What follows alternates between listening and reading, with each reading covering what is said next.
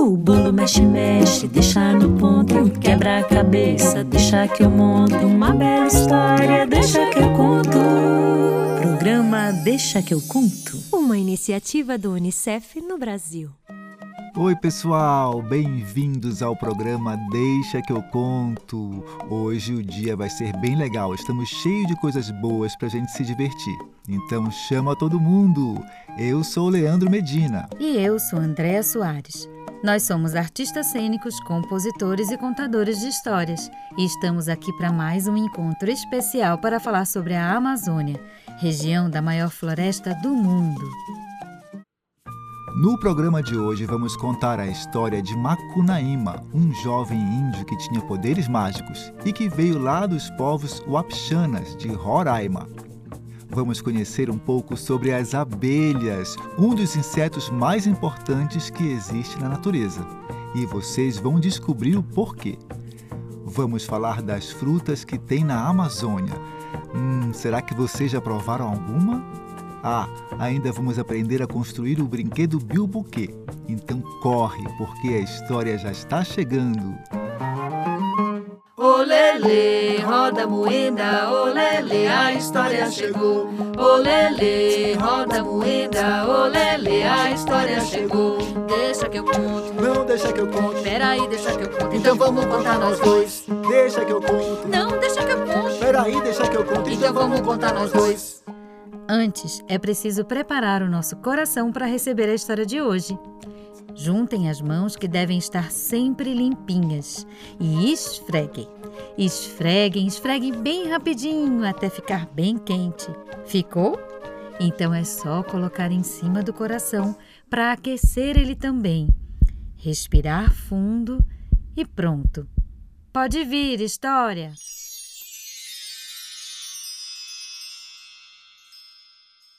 Era uma vez, há muitos e muitos anos atrás, no tempo em que os bichos viviam que nem gente, uma aldeia onde morava Macunaíma, seus três irmãos, a Cutia e o Quatipuru.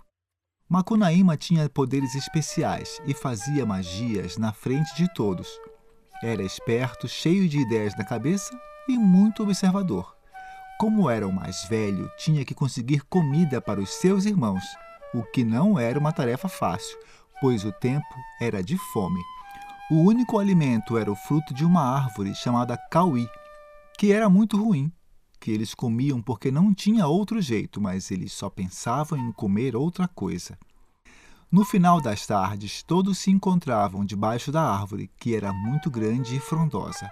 A cutia chegava sempre tranquila, nunca tinha fome e nem sequer tocava nas frutas da árvore cauí. Parecia de barriga cheia. Macunaíma achava aquilo muito estranho e perguntava se por onde ela andava não tinha comida. E ela respondia: Não tem, não. Mas a cutia não sabia mentir direito. Desconfiado, Macunaíma pediu para o Quatipuru seguir a cutia e assim ele fez. Descobriu que a cutia andava muito até chegar num lugar onde comia os frutos da árvore pupu, que pareciam deliciosos.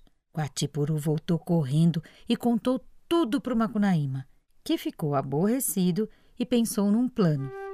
No dia seguinte, depois que a cutia saiu, Macunaíma, seus irmãos e os outros bichos seguiram o Quatipuru, que foi mostrando o caminho.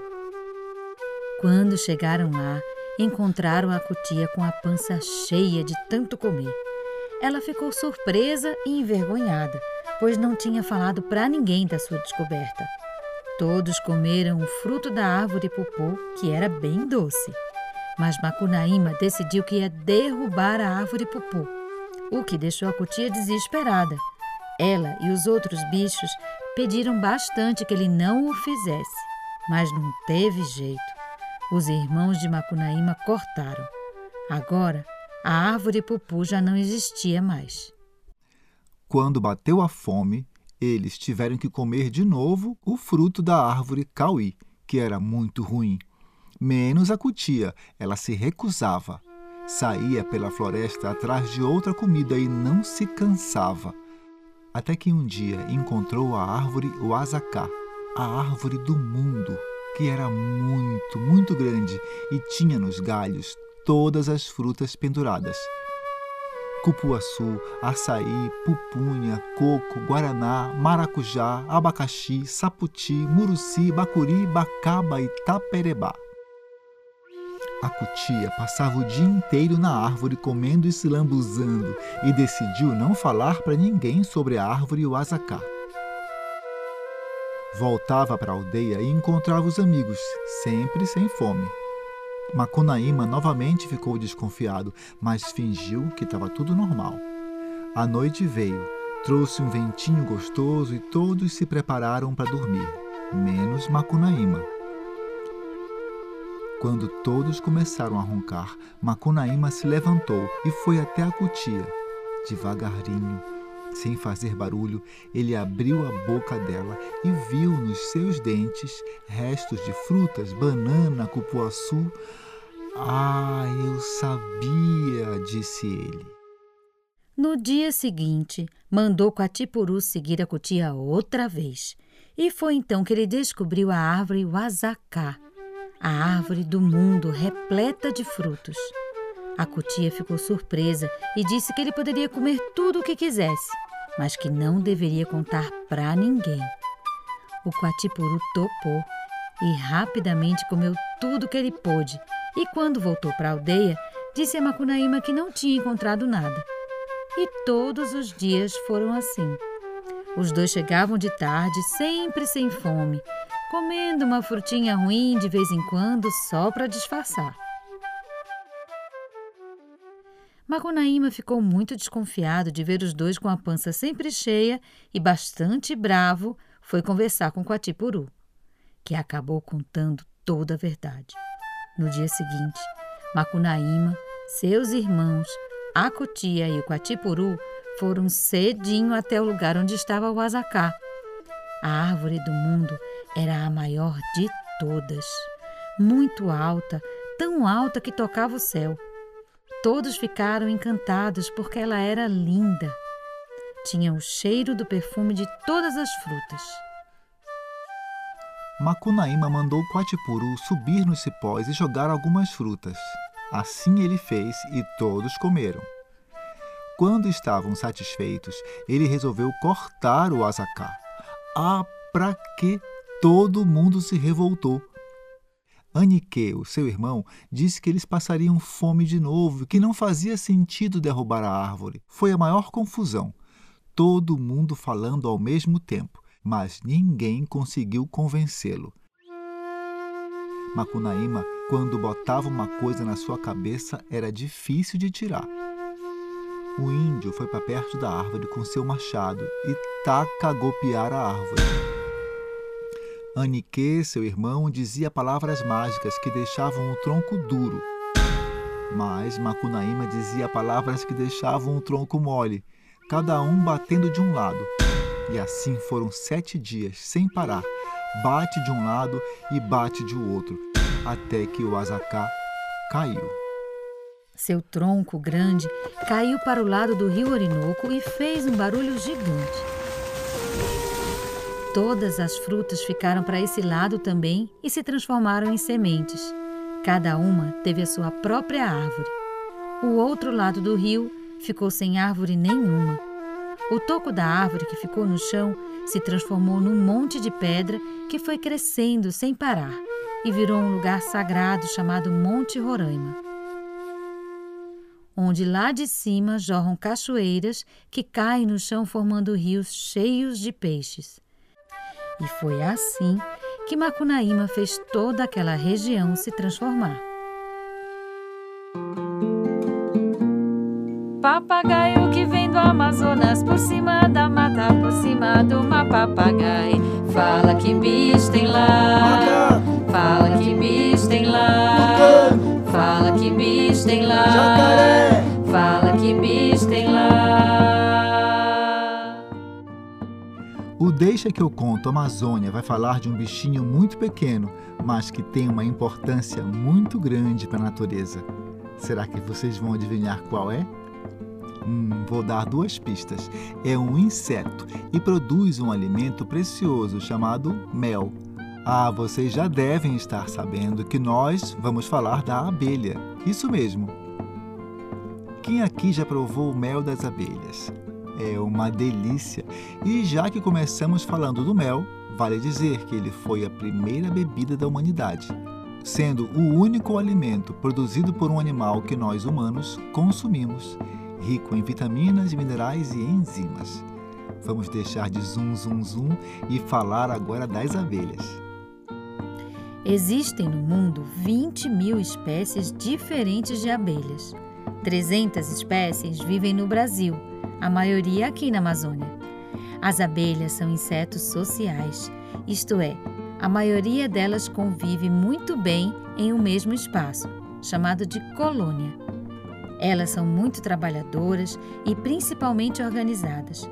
Para você ter uma ideia, em uma mesma colônia convive cerca de 60 mil abelhas. Elas são distribuídas da seguinte forma: uma abelha rainha, dezenas de zangões, que são os machos, e milhares de operárias. Dessa forma, podemos perceber que existem funções diferentes em uma colmeia. A rainha é a principal integrante da colmeia, porque é responsável pela reprodução dos ovos. Ela chega a colocar mais de 3 mil ovos num único dia. Mantém a harmonia no trabalho, além de ser responsável pela reprodução. Uma rainha pode viver até seis anos.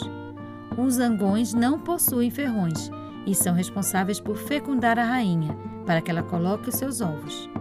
Eles vivem pouco mais de três meses, isso porque são mortos pela rainha logo após a fecundação.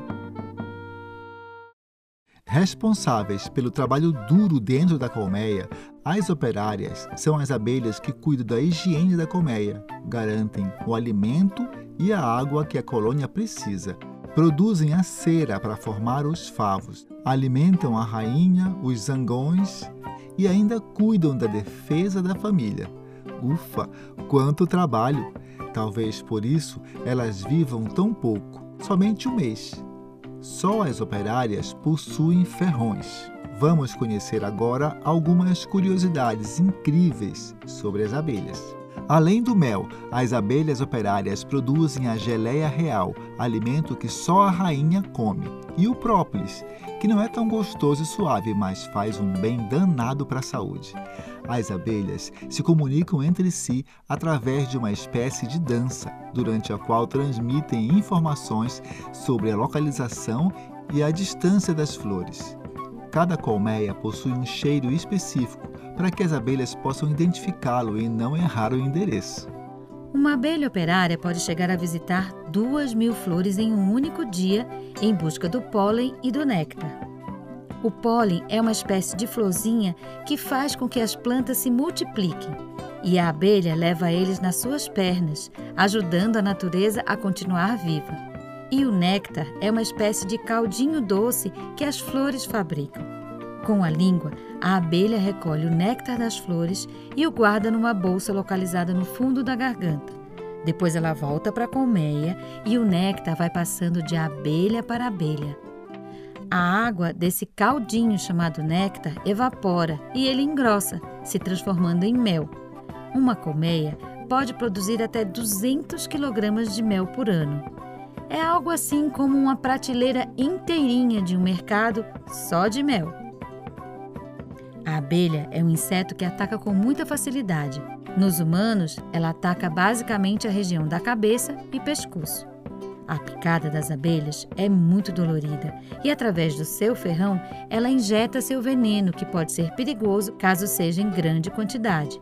Por isso, nada de mexer em colmeias, hein? Esse é um trabalho para pessoas preparadas para fazerem isso. E agora juntos vamos lá com meus amiguinhos vou brincar, porque tra la la la la la la vai ser muito bom. Tra la la la la la la vai ser demais. Eba, chegou a hora da brincadeira. Hoje nós vamos construir um brinquedo com coisas que poderiam virar lixo, mas vão virar diversão. E tem mais: vamos fazer um brinquedo para crianças e outro para bebês. Para a gente fazer o brinquedo para crianças maiores, vamos precisar de um adulto ajudante e também vamos precisar de alguns materiais. Uma garrafa de plástico de 2 litros lavada por dentro para não ficar com resto de comida. Um pedaço de barbante, duas tampinhas de garrafa plástica, fita crepe ou durex e uma folha de papel. Você vai pedir para o seu ajudante cortar a garrafa PET a mais ou menos um palmo de distância do bico da garrafa. Um palmo é a distância da ponta do dedão até a ponta do dedo mindinho, quando a gente está com a mão bem aberta. Depois que o seu ajudante cortar, a garrafa vai ficar parecendo uma taça, que é um tipo de copo. Aí ele vai pegar as tampinhas de garrafa e fazer um furo bem no meio de cada uma. Depois vai cortar um pedaço de barbante de mais ou menos 30 centímetros. Cada ponta do barbante vai passar dentro do furinho das tampinhas, de maneira que ele fique um fio com uma tampinha em cada ponta. Depois vai dar vários nós na pontinha do barbante, para que ele não escape do furinho. Mas atenção, o nó tem que ficar do lado de dentro da tampinha, tá bom? Então vocês vão colocar uma tampinha de volta para a garrafa e fechar o bico dela, deixando o barbante para fora. A outra tampinha vocês vão enrolar em um pedaço de papel amassado até virar uma bolinha. E aí vão prender o papel com fita durex ou fita crepe, deixando a bolinha que vocês fizeram pendurada no barbante. Está pronto o bilboquê mas se você quiser que ele fique mais bonito e colorido, você pode recortar pedacinhos de papel ou de tecido e enfeitar o seu brinquedo, grudando com cola. Mas como é que brinca? Ah, é simples. O objetivo da brincadeira é você segurar o bilboquê com uma mão só e balançar até ele conseguir colocar a bolinha que está do barbante dentro da garrafa de plástico pode parecer difícil, mas com algumas tentativas vocês vão conseguir. Agora, para fazer o brinquedo para bebês, a mamãe, o papai ou qualquer outro adulto de referência vai pegar uma garrafinha plástica bem pequena, tirar o rótulo e lavar bem por dentro e por fora. Depois, vai colocar dentro da garrafinha pequenos objetos coloridos de plástico ou outros materiais duros que não vão derreter com a água. Podem ser botões, contas de colar, estrelinhas, pedacinhos de EVA. Quanto mais formas diferentes e mais coloridos forem, melhor. Aí, vai encher a garrafinha de água limpa, bem transparente e tampar com bastante força. Para não ter risco de abrir, você pode colocar fita durex ou crepe sobre a tampa, vedando bem. Depois, é só dar para o bebê brincar. Mas lembre-se, bebês colocam as coisas na boca então é sempre importante manter a garrafinha muito limpa e guardada em local higienizado. Ela nos alimenta, nos cura e nos abriga. Temos todos que cuidar e manter a floresta viva.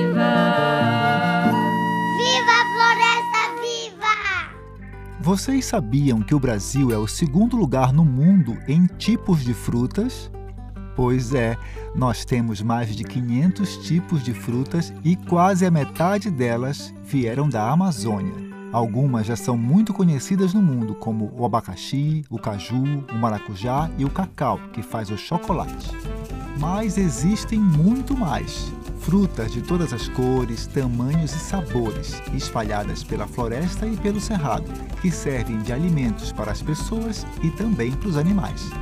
Foram os indígenas os primeiros a conhecerem cada tipo de fruta e aprenderem o tempo certo de colher, como comê-las e, principalmente, diferenciando e separando as que não eram boas como alimento. Esse conhecimento foi passando de geração em geração para outros povos que foram chegando, os indígenas também nos ensinam sobre a importância da preservação da natureza, alertando que o desmatamento das árvores e os incêndios frequentes podem causar o desequilíbrio de toda a Amazônia. É preciso parar para pensar que, além de garantir o ar puro para o mundo todo respirar e as chuvas para termos a água de beber, a Amazônia nos oferece coisas incríveis para nos alimentar, abrigar e cuidar. E por isso é muito importante que a floresta e o cerrado permaneçam vivos e de pé, pois deles dependem a sobrevivência dos humanos e dos animais também. Vamos falar agora sobre algumas frutas daqui. Elas podem nascer de tipos diferentes de plantas. Por exemplo, o açaí, abacabaçu, o buriti, o tucumã, a inajá e a pupunha. Muitas dessas frutas têm sementes oleaginosas que podem virar óleos importantes para o uso humano e algumas dessas palmeiras ainda fornecem um palmito delicioso para a gente comer. Algumas outras frutas nascem em árvores, que são plantas diferentes das palmeiras. Alguns exemplos dessas frutas são o araçaboi, o camu-camu, o cupuaçu, o bacuri, o agiru, o bacupari, o umari, o biribá e muitas, muitas outras. Até aqui nós falamos de 15 frutas. E na floresta amazônica e no cerrado existem mais de 200. Então imagina só a riqueza que é poder conhecer, colher, experimentar e cuidar de tanta fruta deliciosa. E é por isso que a gente sempre fala por aqui que floresta boa é floresta viva, é floresta em pé. Por isso, viva a floresta viva! Chegou a hora de mandar aquele abraço apertado e gostoso para quem está longe da gente. Nossos abraços de hoje vão para as comunidades ribeirinhas do Baixo Rio Branco, Santa Maria do Boiaçu, Santa Maria Velha, Remanso e Floresta, todas no estado de Roraima. Abraços também para a comunidade quilombola de Rosário, na cidade de Salvaterra, Ilha do Marajó, Pará. Abraços também para as irmãs Isa, de 8 anos, e Lua, de 5 anos, e sua mãe, Maíra Rocha, que ouvem o nosso programa lá da cidade de São Paulo. E o Deixa que eu conto Amazônia de hoje fica por aqui. Até mais. Olele, roda moeda, olele, o programa acabou. Olele, roda moeda, olele, o programa acabou. O Deixa que eu conto é uma iniciativa do UNICEF no Brasil.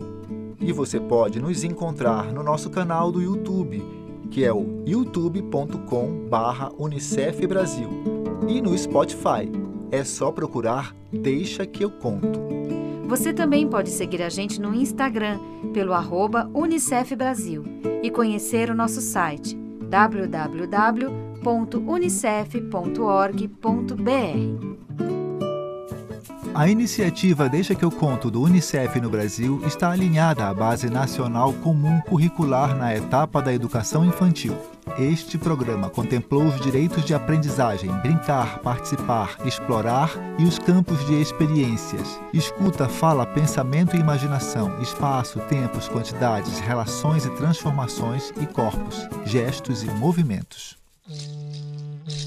O programa de hoje contou com a participação de Andréa Soares e Leandro Medina na locução e na criação de conteúdos e músicas, com exceção da canção Lanceada dos Papagaios de Tel Menezes e Marli de Matos. A história de hoje é uma livre inspiração escrita por Leandro Medina a partir do conto Wazaká, originário do povo Wapixana de Roraima. Agradecimentos especiais a Helena e Beatriz Miguel pelas vozes de criança na vinheta Viva Floresta Viva. Músicos participantes: Rafael Gomes, Marcelo Monteiro, Leandro Medina, Andréa Soares e André Rossói, que também assina a produção dos temas. Edição e mixagem: Leandro Medina, Isabelê Medina. O bolo mexe, mexe, deixa no ponto, quebra a cabeça, deixa que eu monto uma bela história, deixa que eu conto. Programa Deixa que eu conto. Uma iniciativa do Unicef no Brasil.